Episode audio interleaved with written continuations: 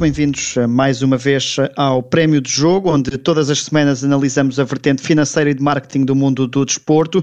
Para isso, contamos com a presença do professor Daniel Sai, diretor executivo do Instituto Português de Administração e Marketing e também especialista em marketing desportivo. Boa tarde, bem-vindo a esta nossa segunda edição. Boa tarde.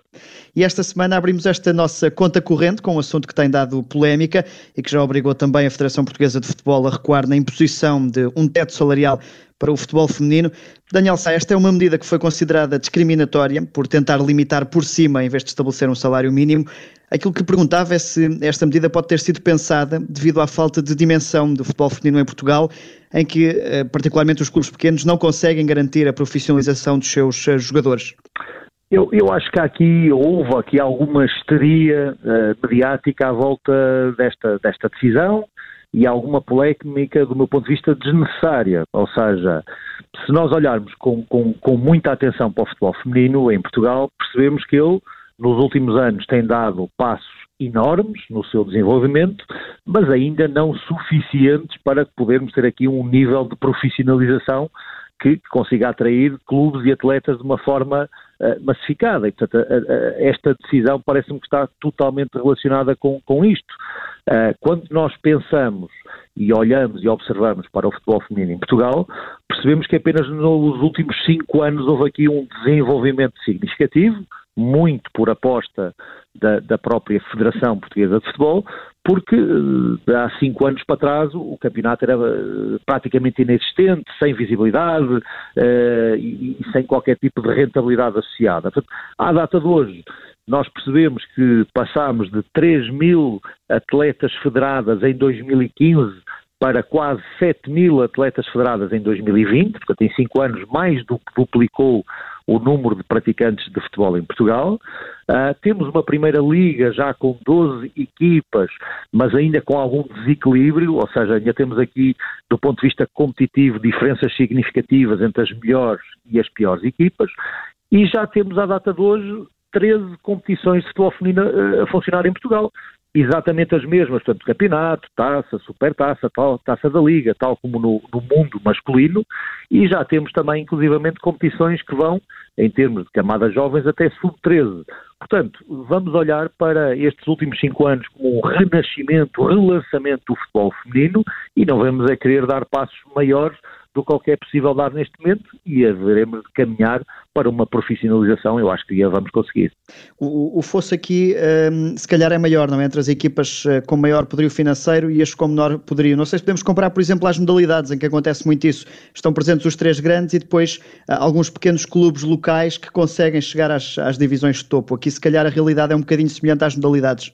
É relativamente parecida, sim, ou seja, acabamos por ter em voleibol, basquetebol, hockey provavelmente não tanto, mas no handball também, acabamos por ter sempre aqui três, quatro equipas que, com, com, mais poderio económico, a maior parte das vezes associadas aos grandes clubes portugueses, e depois temos eh, exceções, obviamente, em cada uma destas modalidades de, de equipas tradicionalmente mais pequenas, mas que são muito fortes nestas respectivas modalidades, e, e de facto depois o fosso é um bocadinho grande, não é? Portanto, enquanto não tivermos um nível competitivo o mais equilibrado possível, eh, dificilmente conseguimos que a competição se desenvolva e se profissionalize da forma que todos queremos.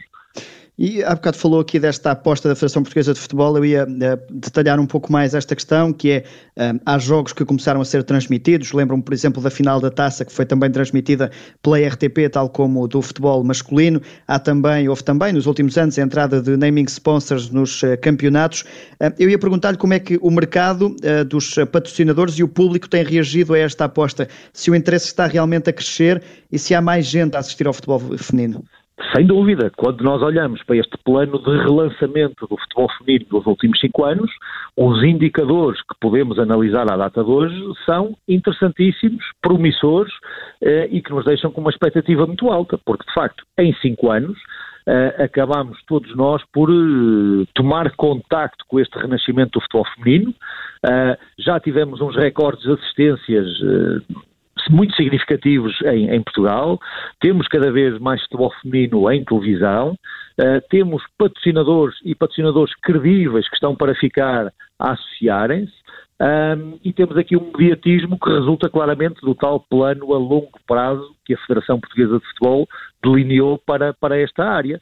E, portanto, novos regulamentos, apoios financeiros, a própria aposta nas seleções, eu diria que, digamos, do, do, do ponto de vista do, aos olhos do marketing, estamos a assistir a, a um produto, é? vamos chamar produto ao futebol feminino, que está a ver todas as suas variáveis trabalhadas de uma forma uh, planeada e organizada e que gradualmente tem vindo a conquistar resultados. Portanto, muito otimistas e eu acho que vamos ter um futebol feminino cada vez mais forte, cada vez mais interessante e cada vez mais mediático e é um, é um setor com particular responsabilidade social, ainda para mais nos tempos em que vivemos, de eh, procurar cada vez mais uma igualdade de género. Há aqui também um papel social forte, um, com pequenos detalhes, por exemplo, das equipas femininas jogarem nos estádios das equipas eh, masculinas, digo isto nos clubes grandes, em que o, o significado é maior, mas há aí também um papel eh, social grande deste, deste setor do futebol feminino.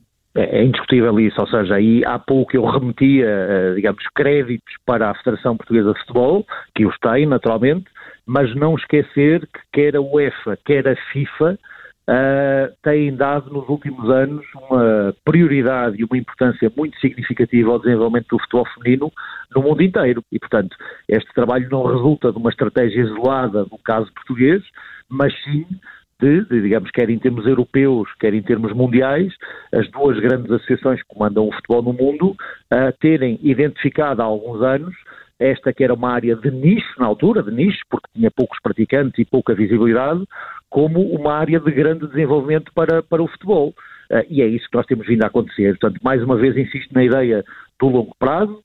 Nós tínhamos no futebol uh, feminino, acabámos por ter a exceção dos Estados Unidos e dos países nórdicos, uh, onde já havia um nível de desenvolvimento muito, muito elevado, uh, e portanto estamos num caminho que, por exemplo, saindo do futebol, quando pensarmos no ténis, Uh, foi um caminho longo e que demorou bastante tempo até haver aqui uma equiparação dos prize money entre atletas masculinos e femininos. E estamos a falar de uma modalidade onde a diferença de visibilidade não era tão significativa como no futebol, porque as estrelas femininas do ténis sempre tiveram tanta visibilidade como as masculinas. E no caso do futebol, nem de longe nem de perto. Portanto, o gap, o ponto de partida foi bem maior e, portanto, eu acredito que demora sempre um bocadinho mais tempo até chegarmos a, essa, a esse nível igualitário entre masculino e feminino e até porque esse fosso registra-se não só em Portugal, mas também no estrangeiro. Eu lembro-me, por exemplo, do caso da Jéssica Silva no Manchester City, que apesar de estar num grande clube mundial, há também esse fosso salarial e de, e de uh, orçamento da equipa masculina para a equipa feminina, como é natural que aconteça ainda numa altura destas, digo eu. É, é, a diferença ainda é abissal, apesar de todo este esforço, apesar de, de termos todas as competições uh, um bocadinho ao mesmo nível, apesar de já termos Champions League feminina, com bastante visibilidade, apesar dos, das entregas dos prémios da FIFA equivalerem entre masculino e feminino, não fazerem essa diferenciação, a, a verdade é que o futebol, tradicionalmente, nos seus quase 100 anos de história, foram essencialmente uma modalidade praticada, ou pelo menos a visibilidade dada à prática masculina, e portanto não é em meia dúzia de anos que se consegue uh, contrariar ou inverter esta lógica de, de 100 anos da forma como está. E, portanto, uh, uh, o retorno financeiro do, do, futebol está praticamente à data de hoje todo canalizado para a versão masculina e, portanto, terá que ser gradual, obviamente, e não esperar que de um dia para o outro que, que as coisas possam ficar ao mesmo nível. É um caminho que se vai fazendo e também só para dar nota de que este ano, quando o campeonato foi interrompido, Benfica e Sporting partilhavam a liderança com 42 pontos e apenas uma derrota para cada clube, é, tal, é o tal fosso de que temos vindo aqui a falar.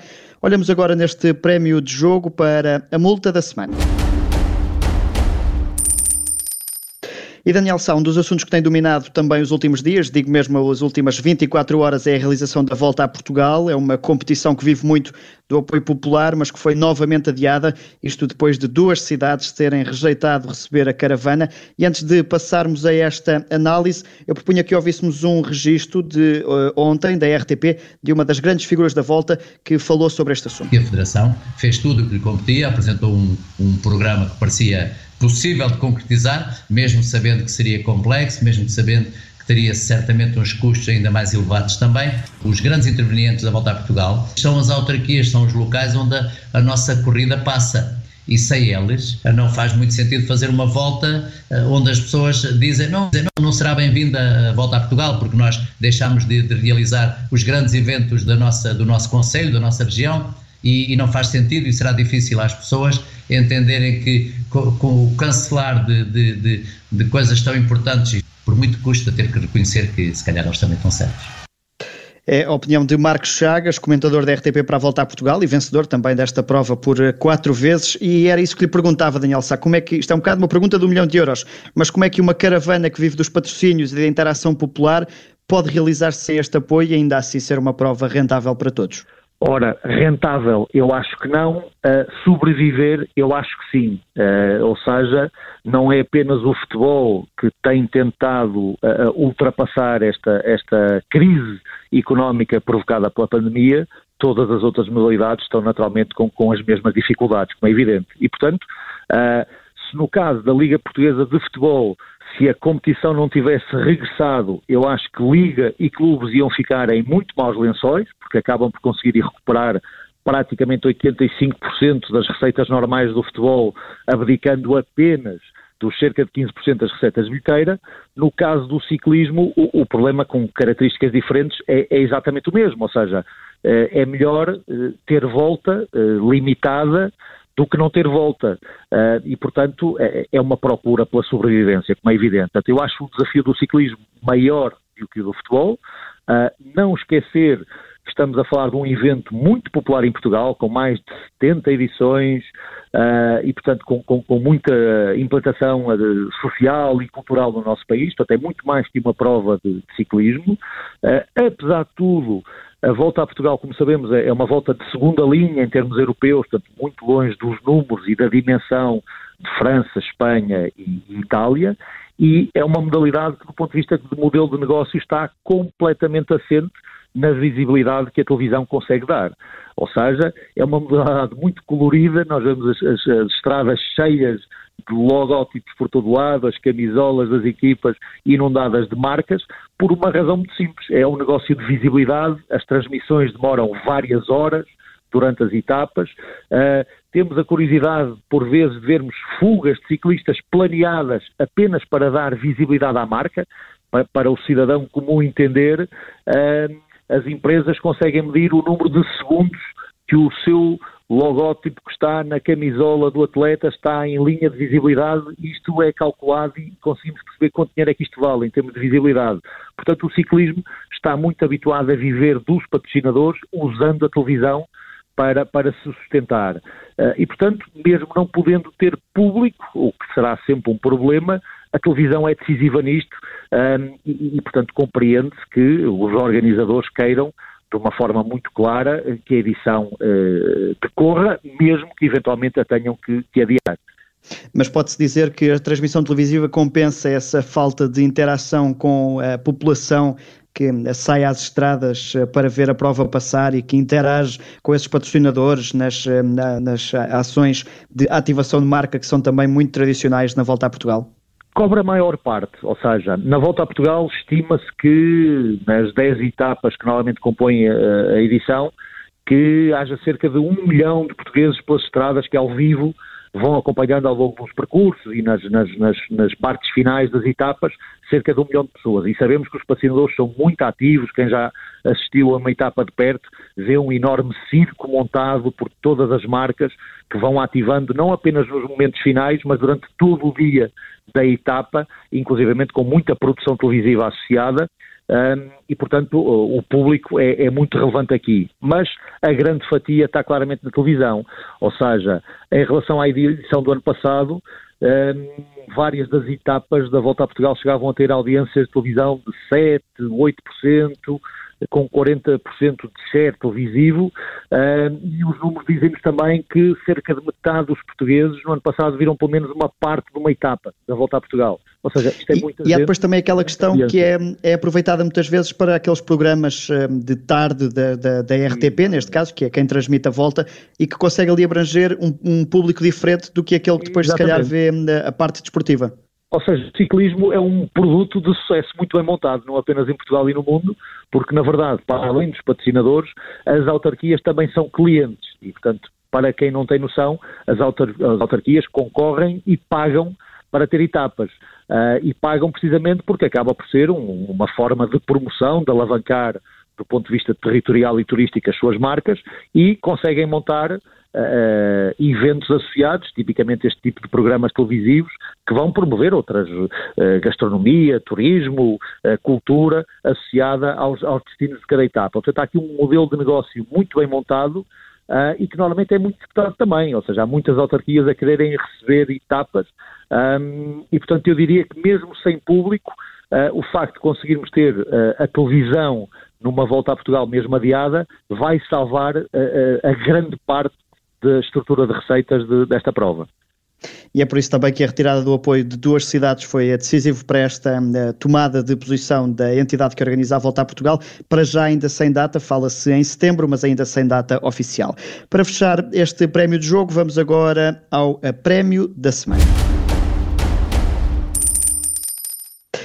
E neste segmento eu ia falar sobre a revolta saudável da juventude, isto numa retoma do campeonato de futebol, em que são vários os jogadores da formação que têm enchido o olho com as exibições que estão a fazer e também com a importância que estão a ganhar. Estes jovens estão a renovar contratos, a aumentar também as cláusulas de rescisão, isto apesar dos alertas dos treinadores. Em relação ao, ao Quaresma, é um jogador que é um jogador que fez dois jogos muito bons, a sua renovação já estava a ser preparada e, e a administração está a trabalhar muito bem nesse aspecto. Um, mas o que eu queria deixar ao, ao Quaresma era que o Sporting, para, para, jogar no Sporting, são dois, dois jogos, mas é, é, uma, é uma, uma época inteira a jogar assim. Ele tem que jogar assim uma época inteira porque isso é o que o clube grande um, exige. E portanto, o foco do Quaresma e toda a gente não deve ser o valor da cláusula ou se ele vai embora ele tem que amanhã jogar bem, como jogou no jogo anterior, porque o, o Sporting é assim e não, poderemos, não podemos ter um dia de folga ou um jogo de folga. Aqui Rubén Amorim, o treinador do Sporting, a deixar este alerta de que a cláusula de rescisão não conta na escolha de quem joga, mas Daniel Sá, aquilo que lhe perguntava é mais do que valorizar a imagem do jogador e o valor do jogador e também do clube, é se numa fotografia mais geral, se o campeonato português pode ser valorizado com esta questão de ser o campeonato que exporta os melhores jogadores, o campeonato das oportunidades para o jovem talento, isso pode ser também uma forma de valorizar a nossa liga de futebol? Eu acho que esse é o caminho. Ou seja, vamos olhar para o futebol europeu como uma prateleira de supermercado.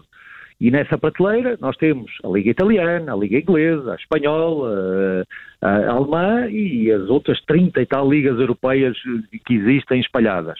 Depois ainda temos Champions League, Liga Europa e temos outras competições, inclusive fora da Europa. Portanto, o adepto de futebol, quando vai à prateleira do supermercado escolher futebol, uh, tem que escolher os jogos que vê e que consome em função do que o pode atrair. E a oferta é exageradamente grande, não é? Não nos falta solução. Nós, em condições normais, temos quase futebol 24 horas por dia, 7 dias por semana em direto. Ora, o que é que faz a, a, a um estrangeiro escolher ver jogos do Campeonato Português? Isto para dizer que nós precisamos de posicionar o que é que a Liga Portuguesa tem. Uh, e para nós é absolutamente claro que não faz parte das Five Big Leagues, portanto não temos as maiores estrelas, nem os melhores clubes, nem as melhores competições, portanto parece evidente e seria irrealista que a Liga Portuguesa se quisesse posicionar como uma sexta Big League, apesar de praticamente em termos desportivos quase que o é, mas tem que encontrar outro ponto de atração. E eu acho que o ponto de atração é exatamente esse. Ou seja, nós temos sido a prova nos últimos anos de uma liga que é capaz de alavancar jogadores portugueses todos os anos e que muitos deles estão nos melhores clubes do mundo e também temos sido capazes de contratar jovens estrangeiros, muitas vezes do Brasil ou da Argentina, que depois acabam por dar um salto muito qualitativo uh, no campeonato português e vão parar também às melhores equipas do mundo mais tarde. Ou seja, este é um, uma espécie de trampolim que, do ponto de vista comunicacional, se for feito de uma forma muito positiva, pode nos alavancar exatamente como o campeonato eh, que forma as grandes estrelas. E, portanto, eu acho que este é um eixo para posicionar a nossa competição muito acertado, muito realista, até porque nós temos fornadas e fornadas de qualidade, temos resultados incríveis a nível de seleções jovens, temos a matéria-prima, e este é um eixo que, do meu ponto de vista, devia ser explorado, repetido e que pode ser maximizado em receitas para a Liga Portuguesa. É um assunto ao qual voltaremos certamente até ao fim deste campeonato, até porque estes jovens estão a mostrar que estão a conseguir pegar no jogo. Daniel Sá, fechamos aqui a nossa conta corrente desta semana. Temos encontro marcado na próxima sexta-feira. Obrigado mais uma vez. Combinado. Bom fim de semana. Obrigado.